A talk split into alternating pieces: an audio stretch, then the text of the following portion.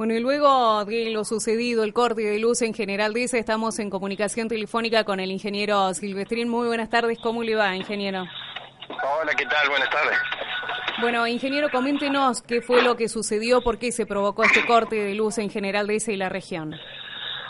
El corte aparentemente ha sido un rayo que ha caído en, una línea de 33 kilovolt de, de EPEC.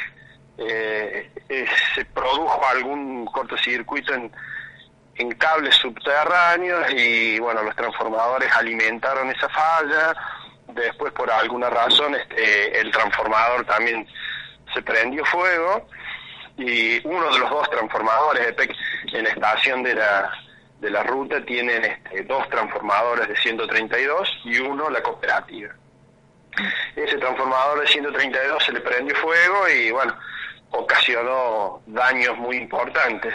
Entonces tuvieron que desenergizar toda la subestación para poder, bueno, pudieron trabajar los bomberos y todo, y después tuvo que venir gente de EPEC de, de, de, de Villa María y vinieron de Córdoba también para evaluar los daños.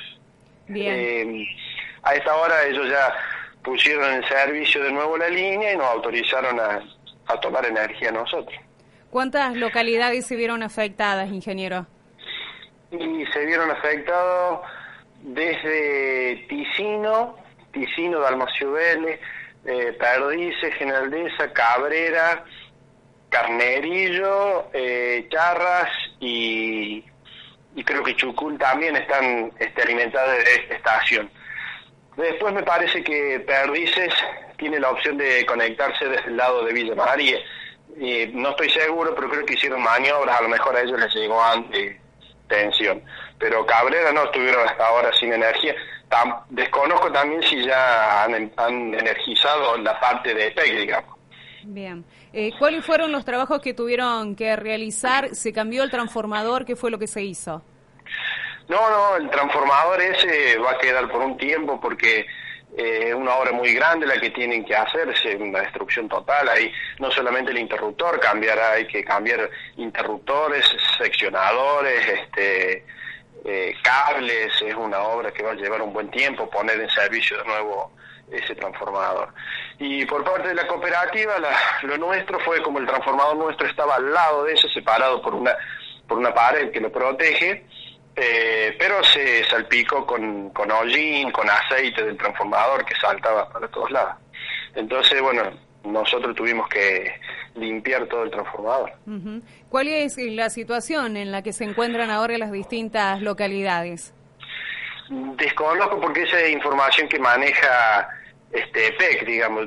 Hasta el momento yo no sabría decirte si Cabrera está con energía o no, porque cuando nos autorizaron a nosotros a tomar carga, es como que revisamos todas las instalaciones nuestras, a ver si teníamos todo el pueblo con Luis, y ya nos fuimos desde allá de la estación de 132. Así que allá quedó gente trabajando y evaluando daños de, gente de PEC. Aquí en general de esa, todo ¿toda la ciudad ya tiene luz? Sí, toda la, toda la, parte industrial, toda la parte urbana, este, las empresas aceiteras, todo está con, con energía. Muchísimas gracias. Entonces, bueno, gracias por el trabajo que realizaron en el día de hoy. Muy amable. Ah, no hay por qué. Gracias a ustedes. Hasta luego.